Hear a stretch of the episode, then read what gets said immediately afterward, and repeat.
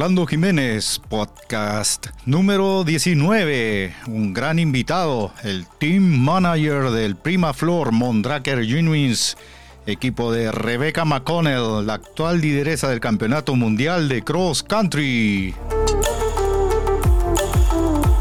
Con ustedes, Fran Pérez.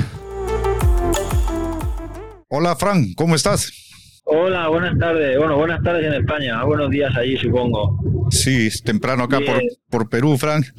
Eh, antes de, de, todo, estar muy, muy agradecido por tremenda oportunidad de poder conversar con un gran personaje como eres tú, nada más y nada menos que el team manager de Prima Flor Mondraker eh, equipo de, de Rebeca McConnell. Sí, muchas gracias a vosotros por, bueno, por hacerme partícipe de esto y, nada, espero que espero que estos minutos sirvan a la gente para engantarse un poco más al ciclismo y sobre todo al ciclismo de montaña. Sí, esa es la intención de mis podcasts, dar a conocer a, los que nos escuchan temas que normalmente no son vistos o no se pueden percibir, que solo lo, pueden ver ustedes de adentro de un gran equipo. Y esa es la interrogante que tenía, ¿cómo es un equipo profesional? Pero antes de hablar exactamente de eso, nos gustaría saber cómo nació la, la pasión por el ciclismo en ti. Pues yo creo que el ciclismo siempre ha estado dentro, ¿no? Yo los fines de semana iba a casa de campo de mis padres y siempre estaba con la bicicleta a un lado, al otro, y bueno, entre semana la bici estaba allí y los fines de semana volví a cogerla y llegó un día con 16 años que me puse a competir en carretera, pero hasta entonces siempre había estado haciendo BMX mountain bike, siempre estaba siempre estaba con la, con la bicicleta. De hecho empecé primero con la mountain bike y luego a competir sí que empecé con, con carretera, con las primeras competiciones fueron en bici de carretera. ¿Llegaste a participar profesionalmente en ciclismo de ruta, carretera? Sí, sí, estuve, estuve 12 años como profesional. Eh, empecé en un equipo en Portugal, de ese equipo fui a otro también en Portugal. De ahí pasé a lo que era Ivanesto, Togón, y la Baleares, lo que luego fue Movistar, o lo que hoy en día es Movistar. Y estuve 12 años, 12 años como, bueno, como profesional de carretera. Qué bueno. Yo aparte de, hacer podcast, soy mecánico de bicicletas y también hago ciclismo de montaña. Y el otro día estuve pensando que es para el tema de mecánica de bicicleta es muy importante ser ciclista y en actividad o al menos haber tenido experiencia bastante amplia en lo que es eh, sobre la bicicleta. ¿Se aplica este mismo concepto para hacer eh, jefe de equipo, eh, sobre todo de un equipo profesional? Creo que sí, que para poder hacer bien tu trabajo como manager o manager o mecánico o oficio, los buenos buenos siempre han sido ciclistas antes, porque es complicado conocer las sensaciones de un ciclista si nunca has sido uno, uno de ellos. Entonces yo creo que, bueno, eh, no es casualidad que todos los managers o casi todos los managers hayan sido ciclistas profesionales anteriormente. Al final es tu pasión, es un trabajo duro, un trabajo que muchas horas fuera de casa. Si no te gusta, no lo llevas dentro, es difícil hacerlo. Por dinero la gente no está ciclismo. ¿Cuál es tu función como team manager del equipo profesional? Pues eh, la función principal es conseguir dinero. Eso es lo principal de un team manager. Tienes que conseguir dinero para poder llevar la estructura de adelante, los sueldos, los, viajes, los todo, lo que es la logística de hoteles, de aviones, de gastos, todo lo que es la principal función. Y luego ya depende de cada equipo, se van derivando esas funciones, pues la mecánica yo la derivo a Alejandro, eh, la fisio la, derivo a David, ya se van derivando varias cosas. Yo tengo auxiliares, Juanmi por ejemplo me echa una mano. Lo principal, lo principal de un manager es conseguir dinero. Sin dinero es muy difícil tener un equipo profesional muy, muy difícil, no es imposible. ¿Y cómo está compuesto el Prima Flor Mondraker eh, Genius, el equipo de ciclismo profesional? A ver, no es un equipo grande. En mountain bike los equipos suelen ser más bien pequeños. Dentro del mountain bike hay equipos más grandes, más pequeños y el nuestro de este año es pequeño, ¿no? Se han subido muchas copas del mundo, se han subido los gastos. Aquí en Europa se ha subido todo, se ha disparado en los últimos meses. Entonces siempre en Europa se está tendiendo a, tener menos corredores, porque si no es muy difícil sufragar todo esto. Eh, en nuestro caso, hay que encargado de mecánica, un jefe mecánico, Alejandro, tenemos también otro chico que le ayuda, tenemos a David, que, bueno, fisio, masajista, y es el que, lleva todo eso, y luego tiene también otro chico que le ayuda, y un compañero que es el que me ayuda un poco a las labores que yo hago, y me eche una mano con todo eso, pues a mí. Y eso es un poco la estructura. Al final estamos hablando de tres corredores, los que van a Copa del Mundo, y una, es una estructura yo creo mínima para poder cubrir esa, ese número de corredores. Sí que es verdad que otros años que hemos tenido a siete y ocho corredores, eh, eh, éramos a lo mejor dos auxiliares más. Pero ahora que somos tres corredores solamente, con estos auxiliares la verdad que vamos bien. Y el, el PMG, el Team PMG, el Prima Flor Genius, tiene una relación técnica muy estrecha con sus principales auspiciadores. Por decir, ejemplo, con Mondraker, hacen pruebas de nuevos cuadros de bicicletas, hacen un desarrollo especial para cada corredor o la bicicleta que usa, por ejemplo, Rebecca McConnell es una serie, es de serie o un especial para ella. Bueno, sin considerar la la edición especial que Mondraker le obsequió, ¿no? Una muy bonita, una dorada, ¿no? ¿Hacen algún desarrollo especial? A ver, los corredores suelen probar los materiales siempre antes de que salgan a la venta si hay algún prototipo de, estamos hablando de cuadros de bici o de ruedas o de neumáticos, por ejemplo, neumáticos de Masis que llevamos los equipos y que no están a la venta. Siempre hay un desarrollo, que por eso las marcas quieren los equipos, para que cuando salga al mercado esté contrastado y sepan que funciona. Eh, para ella es muy importante porque si sacan un cuadro al mercado que rompe, eh, la garantía se les va a ir mucho dinero y pierden, y pierden mucho, mucho dinero ahí. En nuestro caso, pues la que más se ha desarrollado quizás fue la doble, la, de doble suspensión. Estuvimos un año y medio desarrollando esa bici. Al principio se, no, le gustaba a Mondrager cómo, cómo eran los resultados, hasta que dieron con la que de verdad se está corriendo.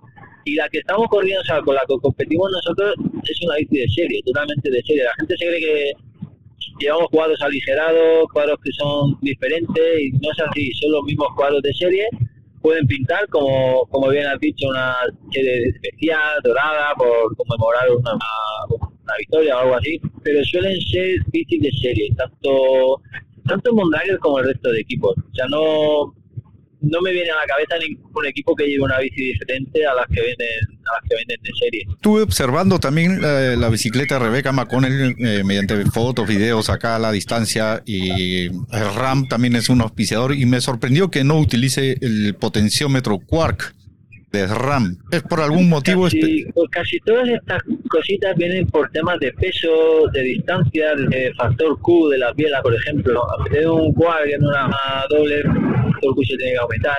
Son detalles, son detalles. De hecho, ahora está ya está probando un desarrollo nuevo del grupo nuevo de RAM, del potenciómetro nuevo de RAM, y ese sí que lo va a llevar porque el factor Q se mantiene, y sí que cabe perfectamente en una, en una de doble suspensión. Entonces, hay detalles que sí que se, que se pasan, ¿no? Todo el mundo ha visto, por ejemplo, la telescópica de Nino Schultz, que no es de RAM, porque es más pesada, entonces lleva una diferente. O sea, hay detalles que los corredores pues quieren limar peso, quieren limar comodidad y, bueno, al final los, los, sponsors como que nos dejan, nos dan permiso para hacer eso, pero en realidad todos los componentes son de serie, todo viene de casa y que Rebeca no use el potenciómetro es básicamente por tema de peso. Y en cuestión neumáticos Maxis, utiliza algo similar a lo de Nino Schurter, que utiliza pues unas eh, Maxis Recon Race de... lo que más usan los corredores lo que más usan los corredores es el Aspen, el Aspen de, bueno, un neumático que, que, nos mandan más a los equipos y que lleva más TPI, lleva más, por así decirlo, lleva menos goma, dura menos, pero pesa menos. Y la, la, carcasa es igual de dura ante los pinchazos. Ustedes van de llevar un neumático con carcasa anti-pinchazos con 600 gramos de llega. Cuando normalmente un neumático con protección se va a 750, 800 gramos. Sí.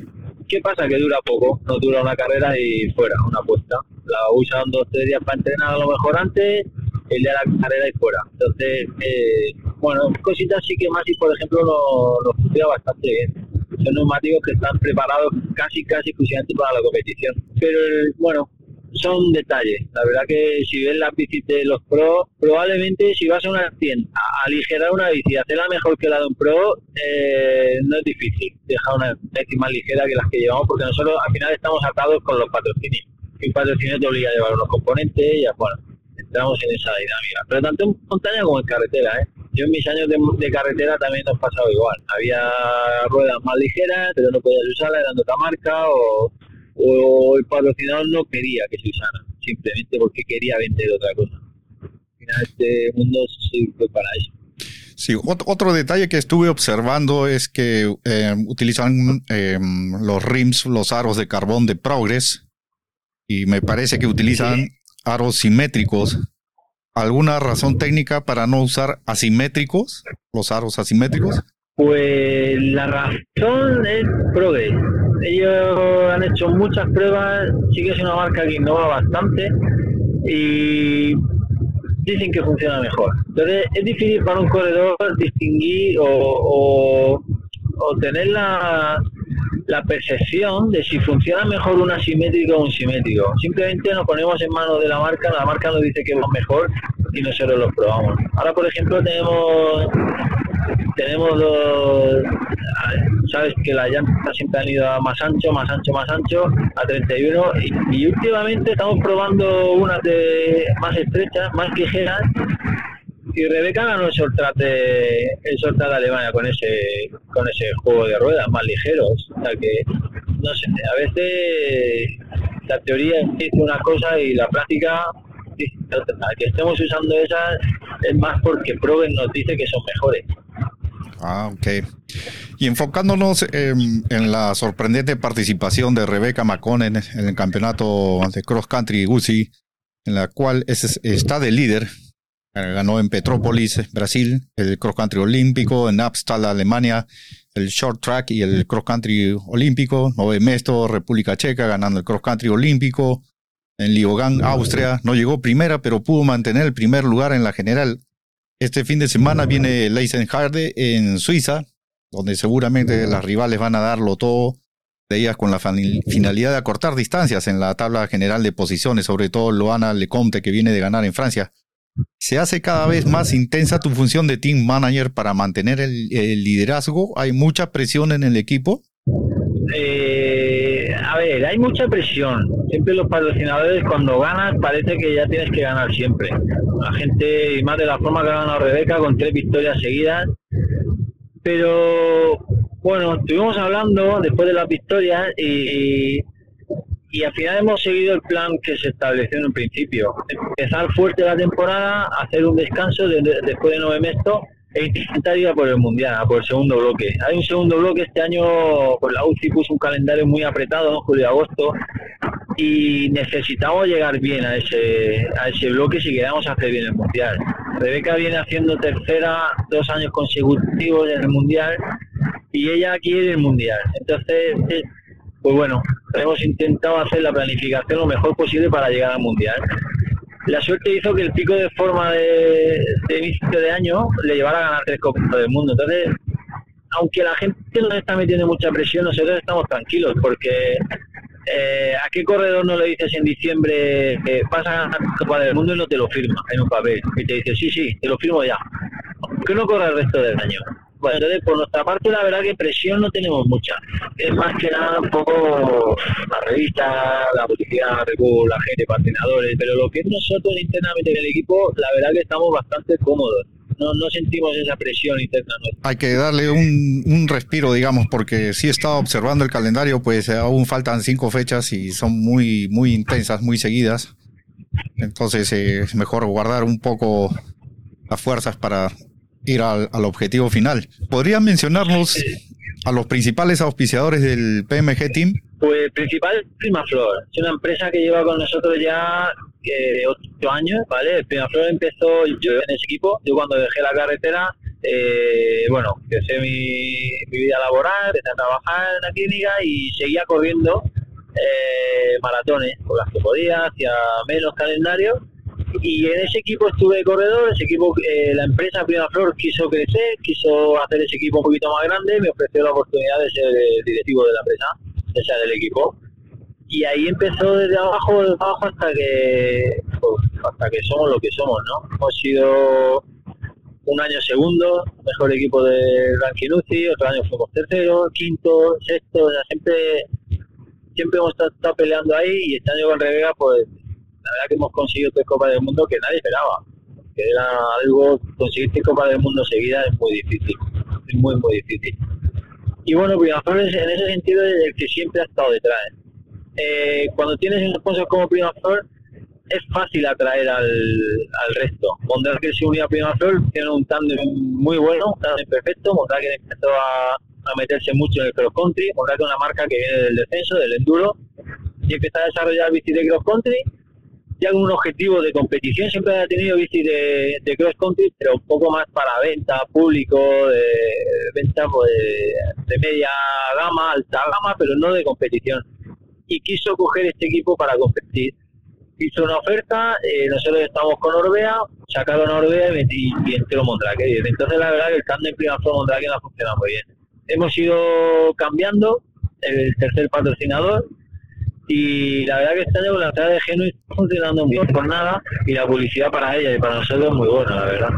El resto, pues, el RAM, yo creo que es el mejor, la mejor escena a día de hoy para bici. Neumáticos de Masi, ruedas de Progress y luego ya productos de productos de limpieza que son de X11 y bueno, alguna marca más pequeña eh, como Partur, herramientas, eh, bidones de Canvas.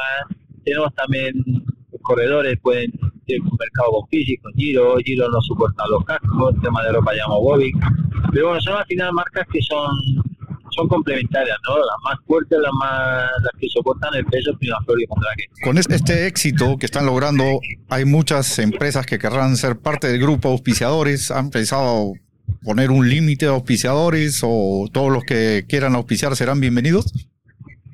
Pues ya llevamos varios años que hay empresas que quieren entrar al equipo, porque la verdad que nuestro presupuesto es de los más bajitos de Copa del Mundo, somos un equipo muy humilde y no tiene nada que ver nuestro presupuesto con Specialized, con Tres, con Canontel, con BH, o sea, no tiene nada que ver nuestro presupuesto con ellos y sin embargo algo estamos haciendo bien porque estamos trayendo resultados de una forma fácil, por así decirlo.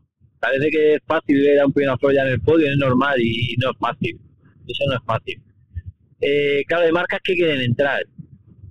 Hay marcas de bici que quieren quitar a Mondrager, hay empresas que quieren entrar, que quieren quitar a un tercero, pero nosotros siempre hemos sido fieles a los nuestros. Ha habido gente que ha querido entrar con más dinero, hemos preguntado, oye, ¿queremos seguir los mismos, mismos presupuestos? Sí, y hemos seguido adelante con eso. Yo creo que es un poco la base de, la base del éxito de este equipo, ¿no? De mantenerse leales a la gente que nos ha apoyado desde abajo y cambiando cromos conforme se han ido conforme se han ido presentando.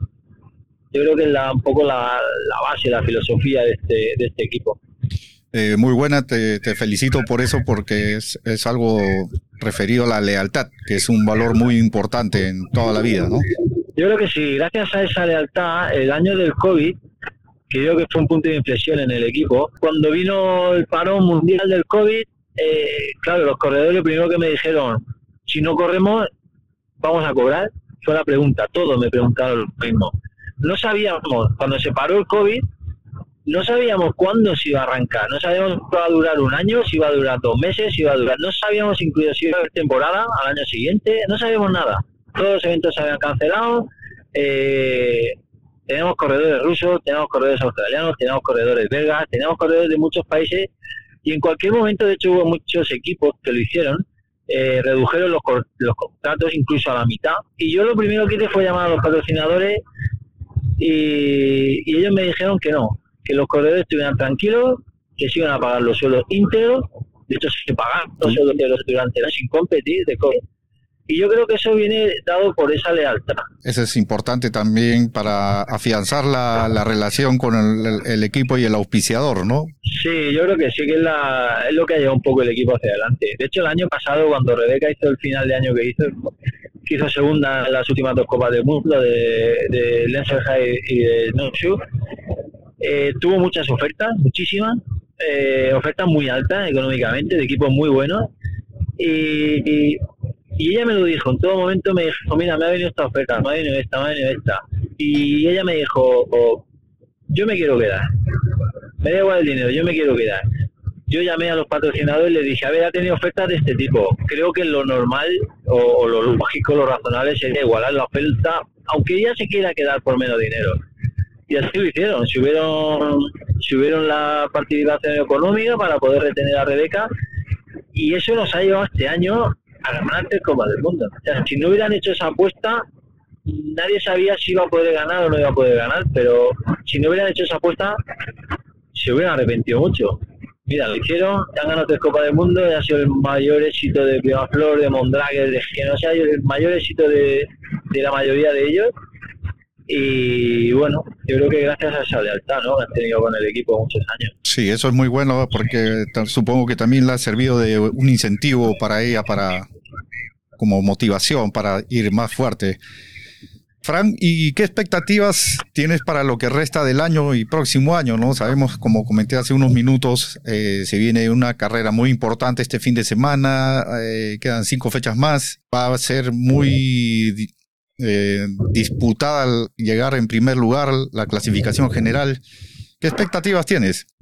Pues, a ver, las expectativas son intentar, como bien dicen, mantener ese, liderato. Rebeca en los últimos años ha demostrado que es una corredora muy siempre está adelante, siempre está podio, siempre está o cerca de podio. Entonces, bueno, el planteamiento de la temporada fue intentar ganar, ¿vale? Ella nunca había ganado la Copa del Mundo, entonces lo que lo que dijimos fue, vamos a cambiar dos detalles de la preparación, vamos a cambiar algo y vamos a intentar ganar. Entonces, bueno, ya ha ganado, hemos parado y ahora lo importante es intentar entrar en, puestos de, cabeza, de podium o cerca de podium para intentar mantener esa ventaja que tuvo. Claro, sabemos que Suiza va a ser duro para ello. Para ella va a ser dura porque, bueno, viene de, parada, arranca ahora. Andorra y Suiza no creo que sean las mejores carreras de ella, pero luego vienen tres que son las que ella tendrá que defender ese liderato de verdad si lo hemos hecho bien, pues nos saldrá bien. Si no, pues bueno, lo hemos intentado, pero yo creo que, lo importante es, que ha ganado, que, que, yo creo que es lo que ella, ella necesitaba para esa confianza. Nunca había ganado para el mundo y necesitaba saber que podía ganar. Y bueno, ya lo que venga es un regalo y intentar, pues eso, a ver si consigue mantener ese liderato que sería espectacular.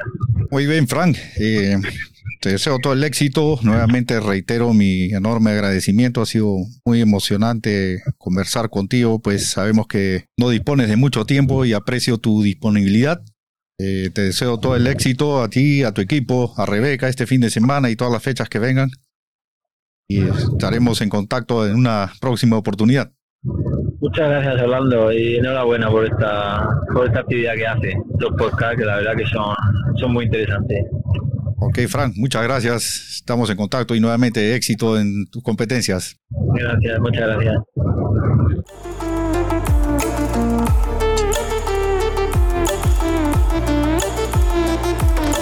Muchas gracias por escuchar este podcast y ya viene uno muy importante. Estén atentos.